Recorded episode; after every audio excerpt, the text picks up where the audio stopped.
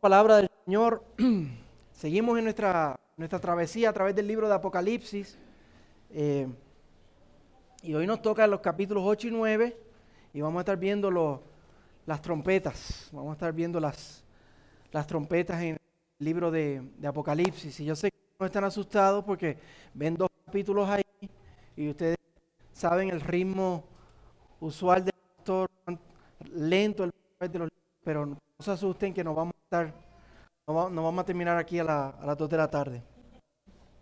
Así que vayan llegando ahí, Apocalipsis capítulo 8 y 9, y vamos a estar viendo las, las trompetas.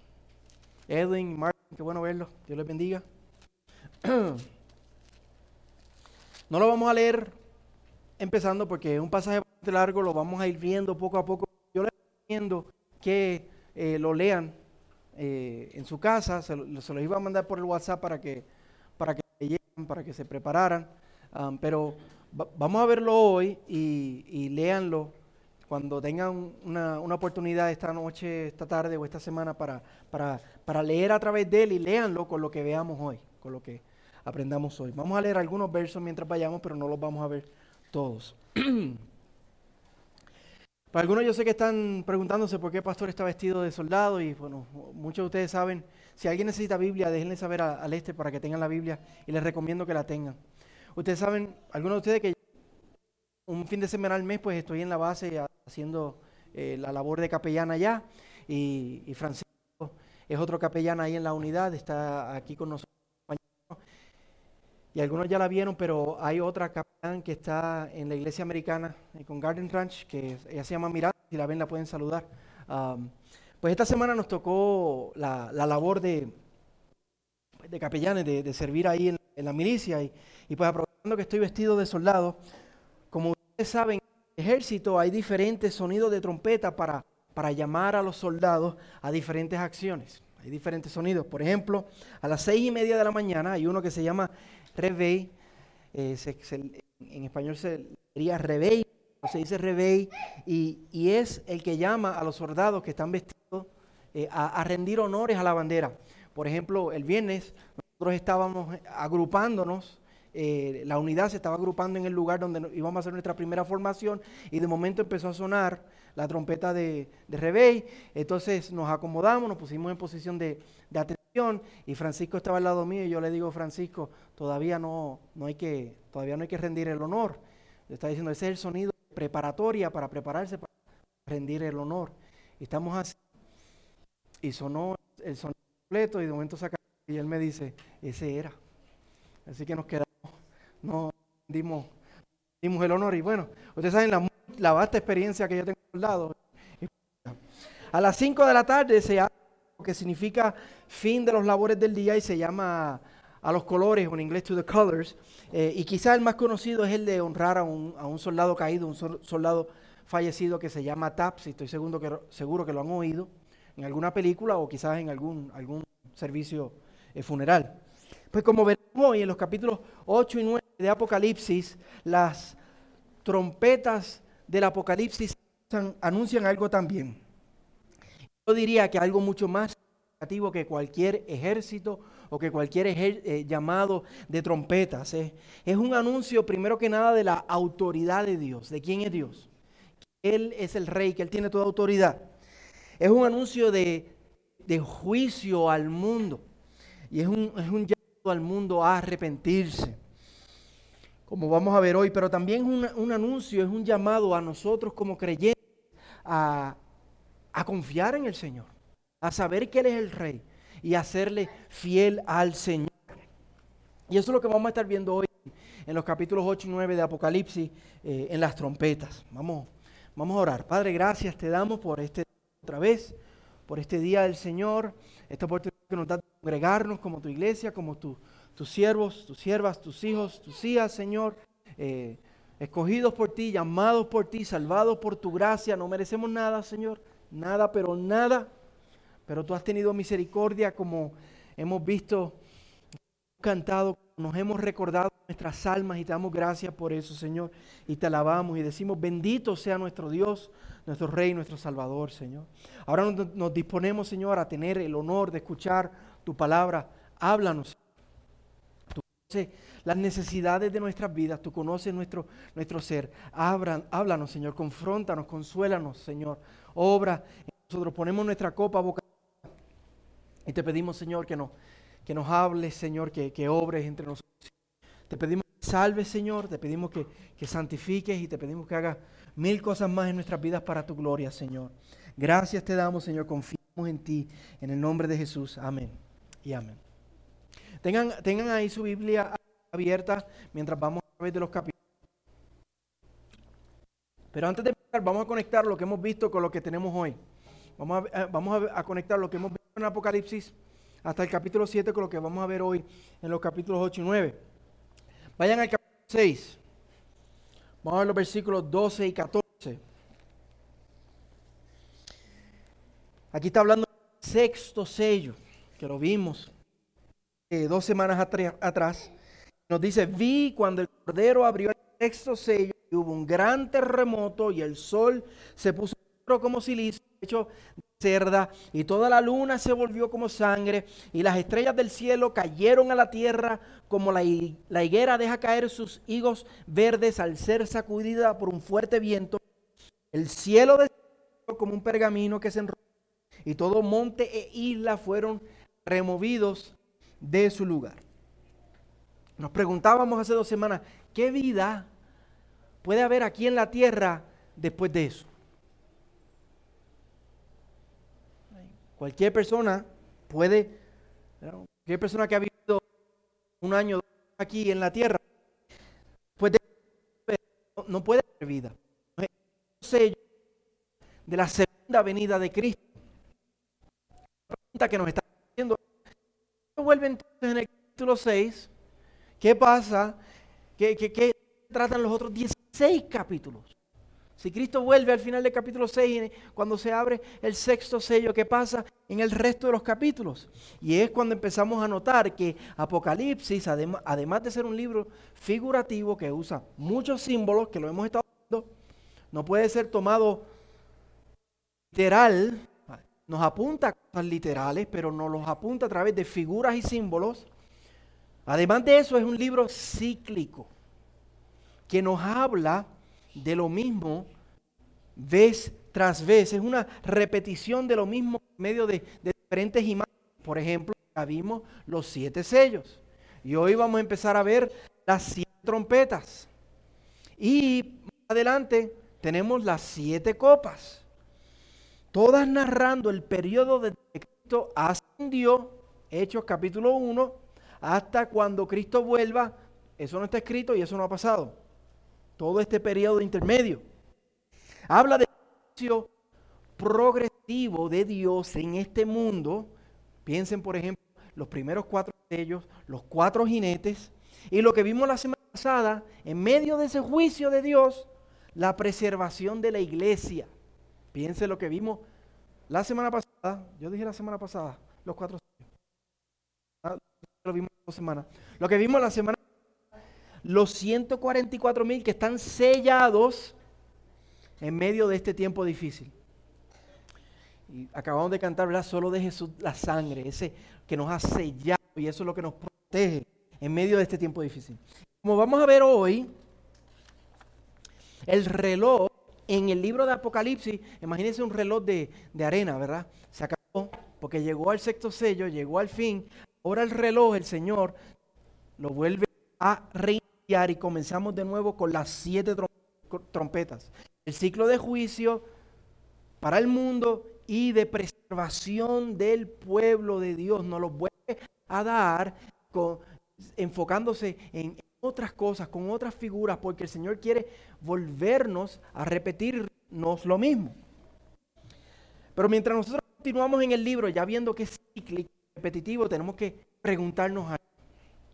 ¿Por qué Dios no, el libro de Apocalipsis ahí en el capítulo 6? ¿Por qué no repite lo mismo?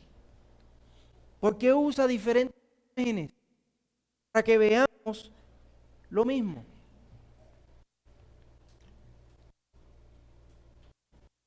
¿Por qué uno le repite las cosas a alguien? Porque es importante. Tiene miedo, quizás la persona no lo está viendo, no lo está captando, déjame decirse de otra manera. ¿Qué quiere Dios que nosotros veamos y apreciemos en este libro que nos está repitiendo lo mismo? No nos, no nos podemos decir, ah, otra vez lo mismo, esto va a estar aburrido, ya, ya Dios me dijo eso. No podemos, no podemos decir otra vez lo mismo, está aburrido. Tenemos que preguntarnos, ¿qué, qué yo tengo que ver que yo todavía no he visto? ¿Qué yo tengo que escuchar de parte del Señor que todavía no he oído? ¿Qué quiere mostrar el Señor? ¿Qué quiere decir el Señor? Mientras veamos estas trompetas, y mientras sigamos a través de Apocalipsis, tenemos que preguntarnos esto, ¿por qué Dios está repitiendo lo mismo? ¿Por qué el Señor me está repitiendo lo mismo? ¿Ven? Para hoy y hacia adelante. pues antes de ver las trompetas, el séptimo sello. No sé si se dieron cuenta, pero el capítulo 6 cerró con el sexto sello. No vimos el séptimo sello y eran siete sellos. Era un libro que tomó el Cordero con sellos. Y de ahí brincamos en el capítulo 7 a ver a la iglesia militante, los sellados y triunfante en el cielo. Como nos estaba diciendo Mirna en, el himno, esto, esta es la meta, y lo vi, esa meta la vimos la semana pasada, al final del capítulo 7. Pero ¿dónde quedó el séptimo sello? pues lo tenemos justo antes de las trompetas, en el versículo 1 del capítulo 8. ¿Qué nos dice? Cuando el Cordero abrió el séptimo sello, hubo silencio en el cielo como por media hora. El Cordero abrió el séptimo sello, hubo silencio en el cielo como por media hora. Todos los otros sellos, bien coloridos, mucho detalle. Y el séptimo sello, silencio. Qué cosa, ¿verdad? Cuando el Antiguo Testamento habla de silencio, es una manera de, de quedarse admirado por la obra de Dios. Su obra de juicio sobre sus enemigos y de salvación para su pueblo. Dar muchos, versos, pero les voy a dar uno solamente. Habacuc 2.20 dice, el Señor, santo templo, calle delante de él toda la tierra. Y si usted lee el libro de Habacuc, es precisamente por eso, porque Dios iba a juzgar y en medio de juzgar, eh, Dios iba a proteger a su pueblo. Y cuando Habacuc ve eso, él dice, el Señor está en su santo Cállese toda la tierra. Es admiración por la justicia de Dios, por el poder de Dios y cómo Dios en medio de eso protege y salva a su pueblo. Y aquí en el séptimo sello es la manera poética del cielo quedarse perplejo. Lo acabó. El plan planificó. Desde antes de la creación del mundo lo hizo. Lo llevó a consumación, lo terminó. Juzgó a sus enemigos, salvó a su pueblo, tal como lo dijo, punto a punto, detalle a detalle. Y el cielo, silencio. el cielo hace un silencio reverente y de adoración y de admiración. Pero también es una manera de, anticipar, no solamente de, wow, Dios, te luciste. Es una manera de, anticipar la eternidad. Este sello trajo el fin, pero ¿qué viene después del fin? El, el gozo del pueblo de Dios en la eternidad. Pero estos detalles de la eternidad se nos darán más luego en el libro, especialmente capítulo 21 y 22. Y es como una manera poética y dramática de decir, estos detalles son tan exquisitos, son tan gloriosos que, que por ahora solamente les voy a dar de anticipo de eso. Eso va a estar tan rico que, que por ahora solamente tiene un anticipo de, de silencio y de expectativa. Medita. Una probadita que ya mismo, mientras yo siga repitiendo lo mismo y lo mismo, van a ver poquito a poquito más. Casi una manera romántica del Señor. romántica del Señor de mostrarnos. Nosotros somos su esposa, Él es nuestro esposo y Él se está revelando a nosotros y lo que va a hacer con nosotros, poquito a poquito. Aquí tiene una probadita, déjame darte las siete trompetas y después te voy a dar las, siete copas y, y, vas a seguir viendo lo que voy a hacer. Que es tan maravilloso. ¿Lo ven? ¿Lo ven? ¿Lo entienden? Ok. Entonces se reinicia último sello, eternidad, silencio, y Dios agarra el, el, reloj y lo reinicia y nos volvemos, cuando empezamos a ver las trompetas, nos volvemos al periodo entre su ascensión, Hechos capítulo 1, hasta su segunda venida, todavía no ha pasado. Y ya lo vimos a cuatro jinetes y los cuatro ángeles, ¿verdad? Ese, ese periodo de juicio en el mundo, los cuatro jinetes en el capítulo 6, los cuatro ángeles en el capítulo 7, pero esta vez lo vamos a ver descrito a través de siete trompetas. Siete trompetas. ¿Qué nos dice el versículo 2? Vi a los siete ángeles que están de pie delante de Dios, y se les dieron siete trompetas. ¿Qué significan trompetas en el viejo mundo y en el Antiguo Testamento? Es una manera de llamar la atención de una multitud para anunciar algo. Y todavía hoy, acabamos de dar ejemplo en el ejército, cómo eso funciona, y cuando, cuando se está dando un anuncio de, que hay que evacuar un área por seguridad, ¿verdad? Prenden esas sirenas y es como que alerta si viene un tornado, si viene una inundación.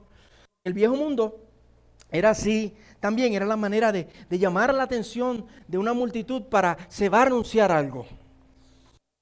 En el Antiguo Testamento va principalmente para hacer un anuncio de juicio y les puedo otra vez mostrar un montón de versos, especialmente en el libro de Jeremías, habla de que las trompetas anunciaban el juicio, pero vamos a ver una cosita nada más que yo creo que lo muestra de manera clarísima.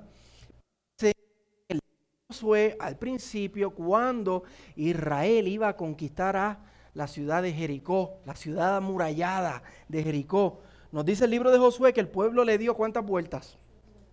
Siete vueltas. Y que el séptimo, por siete vueltas por siete días, y que el séptimo día tocaron siete trompetas. Qué ironía, ¿no? Siete trompetas.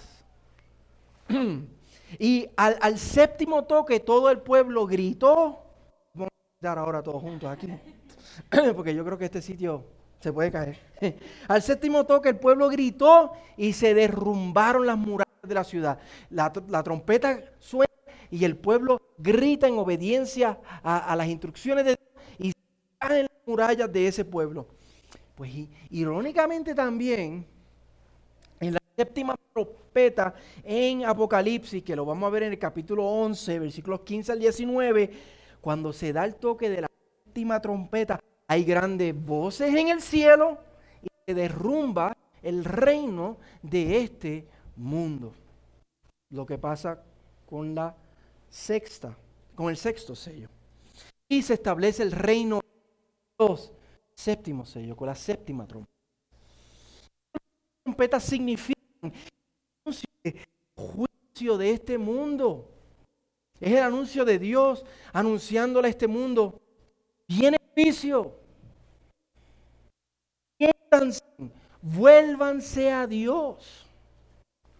Pero, como pasó en la ciudad de Jericó, ¿cuántos de Jericó se arrepintieron? Y se volvieron al Señor. Que seamos, que seamos solamente Raab. Igual pasa en este mundo. No son muchos los que se. Pero antes de ver, de, de ver cada una de las trompetas, progresivo mundo y este llamado al arrepentimiento se nos da un detalle importante, versículos 3 al 5. Yo sé que voy lento, no se asuste, ya mismo vamos a adelantar. Versículos 3 al 5, mira lo que nos dice, antes de que se, truene, se suene la trompeta.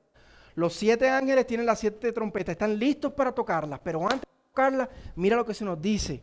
Otro ángel vino y se paró ante el altar con un incensario de oro que se le dio y se le dio mucho incienso para que lo añadiera oraciones de todos los santos. Sobre el altar de oro que estaba delante del trono, de la mano del ángel subió ante Dios el humo del incienso con las oraciones de los santos. El ángel tomó el incensario, lo llenó con el fuego del altar y lo arrojó a la tierra, truenos, ruidos, relámpagos y un terremoto. Vemos aquí que durante todo el periodo del juicio, mientras esas trompetas están sonando, mientras esos, esos jinetes están corriendo, hay algo que está predominantemente presente y crucial. Y son las oraciones del pueblo de Dios. Y nosotros tendemos a pensar que las oraciones son insignificantes, ¿no? Ora por mí, hermano, ah, pues estoy orando por ti. Uno trata las oraciones como si fuera, casi como, si fuera algo litúrgico, protocolar. Ah, yo, voy a orar por ti. Eh, hermano, ¿alguien tiene una petición de oración? Y como que, pues, que ya yo he dicho eso ya tantas veces. Y nos animamos, tendemos a pensar que son insignificantes. Pero según esta imagen, son estelarmente significantes en el cielo. Durante todo el periodo de juicio. ¿Qué la iglesia del Señor? Principalmente oramos, Señor, que venga tu reino. Claro, oramos por peticiones de, salud, por necesidades y todo, pero lo más que eh, eh, el corazón colectivo de la iglesia anhela es que el Señor venga y se acabe el abuso, el dolor, la dificultad, el pecado, la tentación. Oramos, venga tu reino. Y Dios responde. ¿Cómo Dios responde a las oraciones? Con trompetas que anuncian la venida del con trompetas que anuncian el juicio sobre los enemigos de Dios y la salvación de su pueblo. Así que no podemos despreciar la oración, hermano. No nos desanimemos. En el cielo son bien importantes, hacen gran diferencia. La oración tiene poder, amén. ¿Ya se durmieron? No se duermen.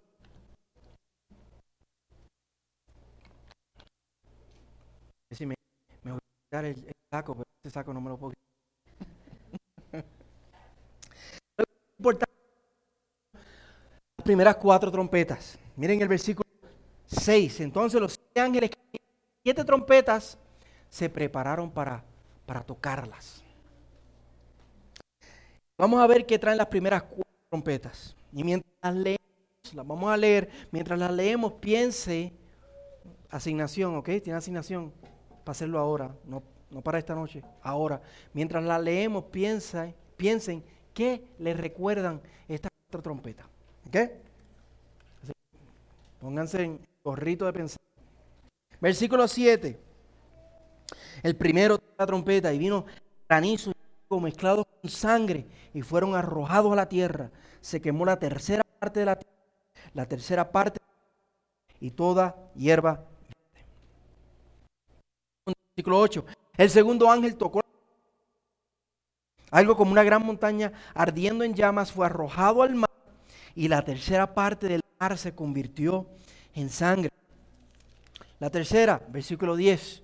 El tercer ángel tocó la trompeta y cayó del cielo una gran estrella ardiendo como una antorcha y cayó sobre la tercera parte de los ríos y sobre los manantiales de las aguas. Cuarta, versículo 12. El cuarto ángel tocó la trompeta y fue herida la tercera parte del sol, la tercera parte de la luna y la tercera parte de las estrellas. Un paréntesis. Una manera que tenemos para saber que el Señor nos está repitiendo lo mismo es que qué pasó en el sexto sello con las estrellas. Todas cayeron. Pero ahora de momento están allá arriba otra vez. ¿Qué pasó? El Señor nos está repitiendo lo mismo juicio a través de otras figuras e imágenes. La tercera parte de ellos, eh, para que la tercera parte de ellos se oscureciera y el día no resplandeciera en su tercera parte y asimismo en la noche. Ok, ¿qué les recuerdan? Estas trompetas, ¿qué les recuerdan? ¿Alguien les recordó algo? ¿Alguna idea? No todos a la vez. ¿Qué? ¿Ah? La creación, ok. Muy bien, reina, eso es lo que estaba buscando. Los juicios de Dios sobre Egipto. Estas trompetas hacen eco de las plagas de Egipto. Las plagas de Egipto eran para demostrarles a esa nación que Dios es verdadero y que de Él es el poder. Era un llamado a ellos a arrepentirse. Pero ¿qué hicieron constantemente? Nos dice el, el relato de Éxodo que Faraón que endureció su corazón. Igual que a Egipto, desde que Cristo ascendió, como nos dice Marcos 3, han habido principio de dolores. Todo esto que vimos aquí, en esta literal ha pasado, pero de manera figurativa han habido dolores en todo el mundo. guerras, piensen en los jinetes, guerras y conquistando, gente muriendo, hambrunas, crisis eh, de epidémicas. Todo eso ha estado afectando desde que, Cristo ascendió. Los cuatro jinetes han estado arrasando y las cuatro trompetas han estado sonando. Y como veremos pronto, las copas se han estado derramando. Declaración al mundo, no solo a Egipto, como en Éxodo, sino al mundo entero del poder de Dios. Es un llamado a arrepiéntete. Pero la mayoría del mundo solo hace caso omiso, como nos va a decir al final del capítulo 9, que lo veremos ya mismo. En Lucas 13 Jesús cuenta acerca de una torre que si lo es, en una aldea sobre 18 hombres. Y Jesús le vienen a preguntar a Jesús, ¿por qué pasó esto? Y Jesús dice, eso es una ocasión para arrepentirse. Si es Lewis, una apologeta que murió hace murió en el 64, él dijo que el dolor es el megáfono de Dios para despertar a un mundo adormecido. Marcos 13, versículo 7, esos son principios de dolores. Los terremotos, las tragedias están anunciando que Dios es Dios. Hay un Dios en el cielo. Hay un Dios verdadero. ¿De qué se trató la pandemia de COVID? Declararle al mundo que hay un Dios en el que Dios es verdadero. Vuélvanse a Dios. Eso es lo que las trompetas están anunciando hace dos mil años. Pero trágicamente, igual que Faraón, la gente solo endurece el corazón. Endurece el corazón.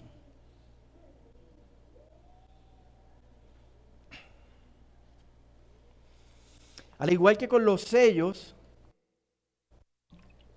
que tuvimos una división entre los primeros cuatro, ¿se acuerdan? Los, primeros cuatro sellos, los primeros cuatro jinetes, los últimos tres, el quinto fueron los mártires, el sexto fue el cierre, eh, el, fin del mundo, el séptimo fue el silencio. Hay una división, como que se agrupa cuatro con tres, y con las trompetas pasa lo mismo, agrupan cuatro primero, y después tenemos tres, son separados por un anuncio especial.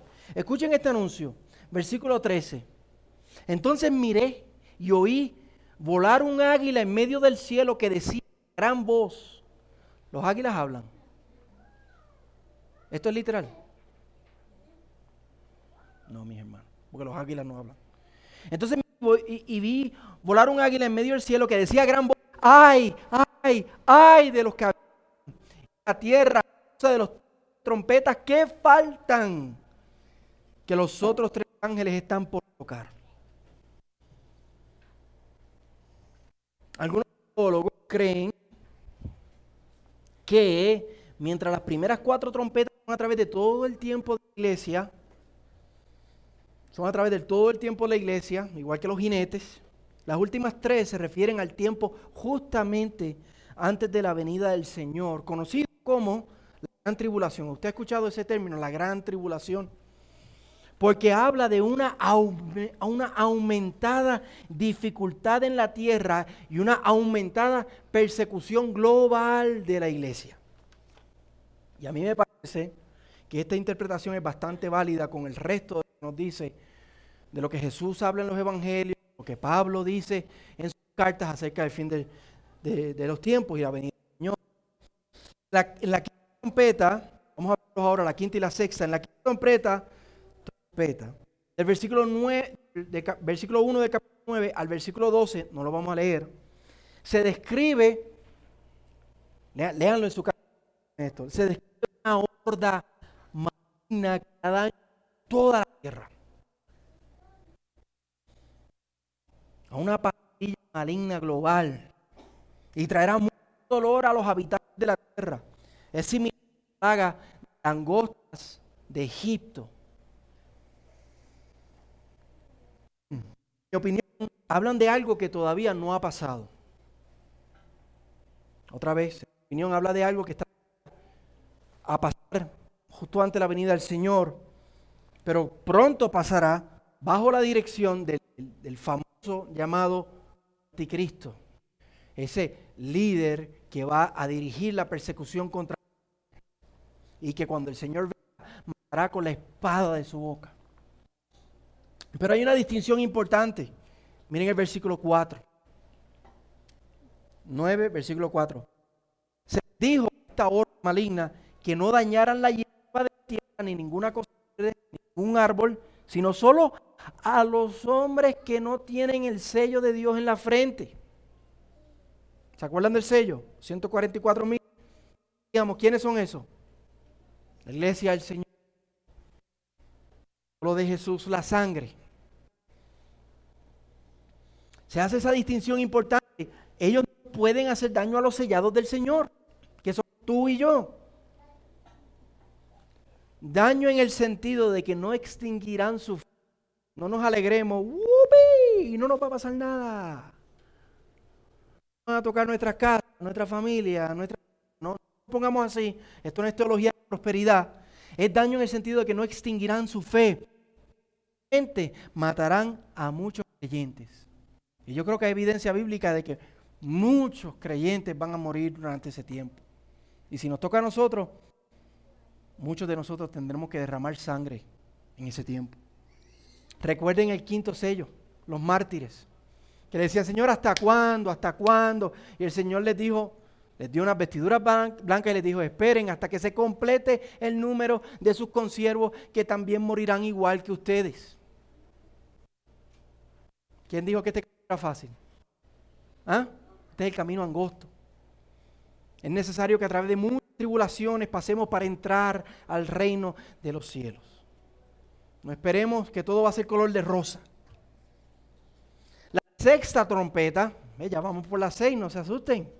La sexta trompeta, versículos 13 al 21 del capítulo 9, describe la dificultad del mismo tiempo, justo antes de la venida del Señor. Otra vez, la gran tribulación. Así es como yo entiendo mejor que estos versículos se pueden interpretar de acuerdo a lo que nos dice el resto de la Biblia. Describe a ángeles asesinos y un ejército diabólico grandísimo, como ningún ejército ha habido. El resultado, versículo 18, el capítulo 9, la tercera parte de la humanidad fue muerta por estas tres plagas, por el fuego, el humo y el azufre que salían de sus bocas, bocas de ese ejército. Como ya les he dicho, uno de los propósitos de las trompetas es llamar a las personas a qué? Arrepentirse pero igual que Faraón, mire lo que dice el versículo 20 y 21. El resto de la humanidad, los que no fueron muertos por esas plagas, no se arrepintieron de las obras de sus manos, ni, ni dejaron de adorar a los demonios y a los ídolos de oro, de plata, de bronce y de madera que no pueden ver, ni oír, ni andar. Tampoco se arrepintieron de sus homicidios, ni de sus hechicerías, su inmoralidad ni de sus robos.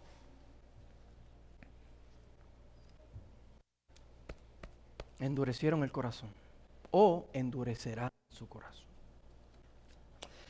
Ahora, para ir terminando, ¿qué aprendemos nosotros de este pasaje?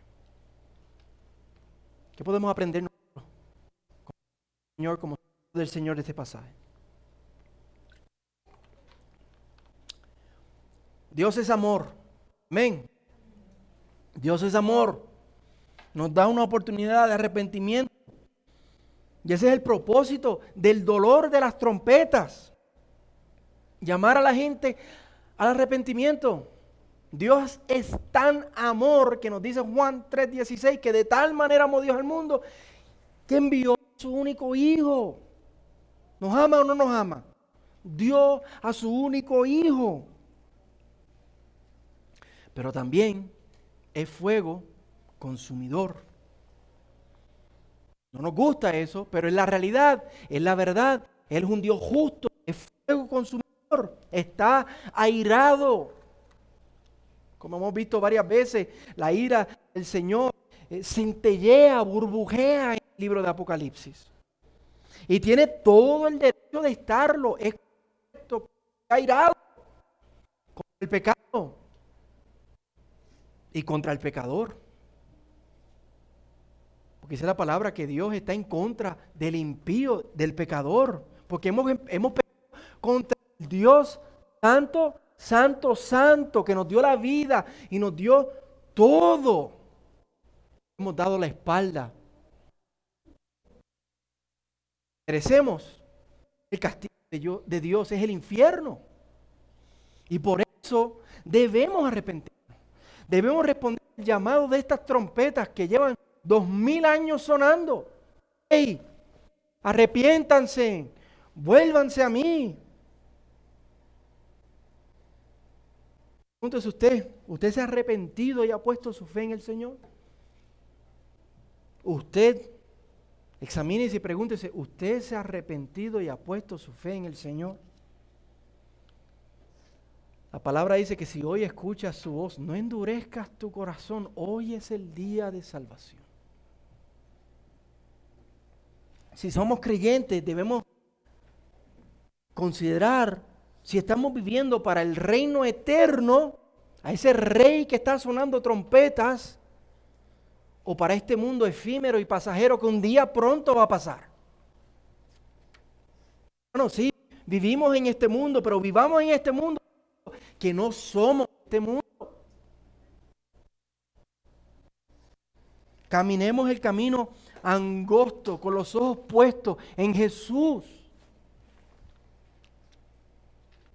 No seamos como la iglesia de Éfeso, ¿se recuerdan? Que perdió su primer amor. No seamos como la iglesia de, de Pérgamo. Tenía nombre de estar viva, pero en realidad estaba muerta. No. No nos enredemos en los negocios, en los placeres de este mundo.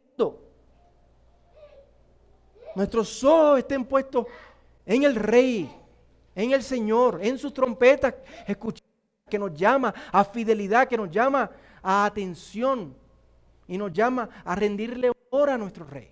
Y no solo de boca, sino de verdad.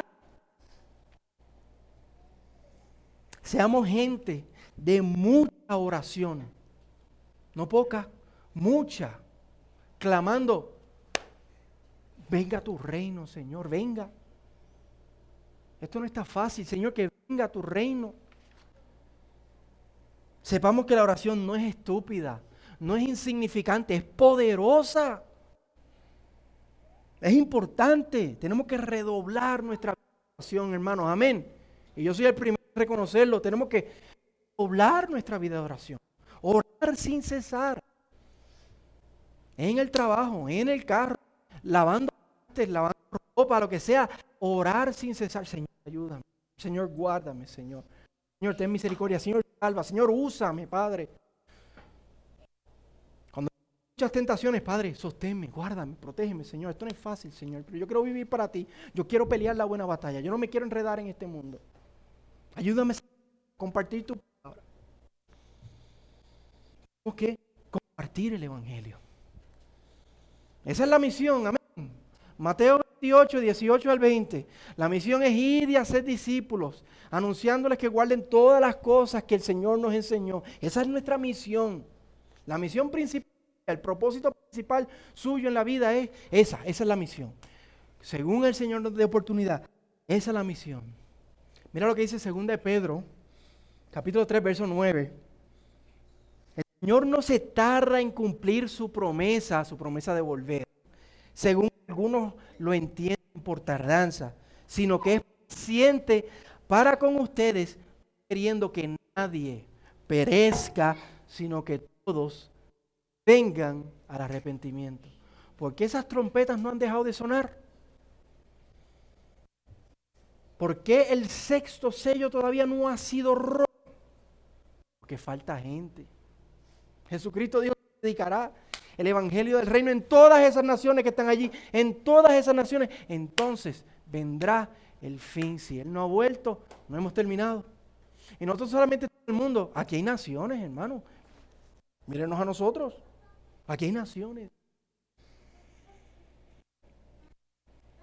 Pero ¿cómo creerán si nadie les predica? Dice Pablo en Romanos 10.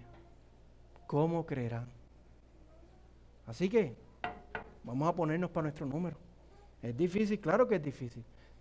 Ayúdame, Señor, dame oportunidad. Señor, dame palabra. Y como mejor podamos, a compartir la palabra. Sobre todo nos enseña este pasaje que no tengamos los que nos acontecer en medio de esas trompetas sonando. Esto no es para que, uy, uy, por eso. Mil sellados, estamos sellados por el Señor. ¿Qué le dijo el Señor a esa horda maligna? No me toques a los, los que están sellados, los sellados del Señor. Le hace daño a los que no tienen el sello del Señor. Que más adelante nos vamos a dar cuenta que es el sello, ¿cómo se le llama? El 666. Que son simplemente todos aquellos que no han puesto en el Señor. Que son de, como el Pablo dijo a los fariseos, ustedes son hijos de su padre, el diablo. No tenemos que temer lo que nos pueda pasar en medio del sonar de las trompetas. No se asuste, hermano, que usted está sellado. Usted está protegido. Estamos a salvos. ¿Ah? ¿Sí o no? Estamos seguros en el Señor. Tenemos la armadura de Dios, el Espíritu de Dios morando dentro de nosotros. El mal no nos puede tocar. Aclaración, sí podemos ir físicamente. Podemos perder la vida. Pero Jesús dijo, el que cree en mí, aunque muera, vivirá. A eso es lo que se refiere. No tememos, hermanos. Nos pueden cortar la cabeza. Y podemos ir a ese lugar con la cabeza en, con la cabeza en alto, diciendo, yo sé en quién yo he creído. Mi redentor y me resultará en el día final. No temamos porque como Pablo al final de Romanos 8, nada, pero nada, pero nada nos puede separar del amor de Dios que es en Cristo Jesús. No tememos.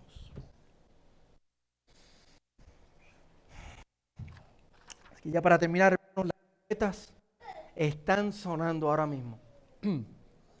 ¿Usted las escucha? ¿Las escucha? A través del dolor del mundo. A través de, los, de las tragedias que pasan en este mundo. Las trompetas están sonando. No seamos sordos espirituales y no escuchemos el llamado de Dios al mundo a arrepentirse y el llamado a nosotros, su iglesia, a serle fiel.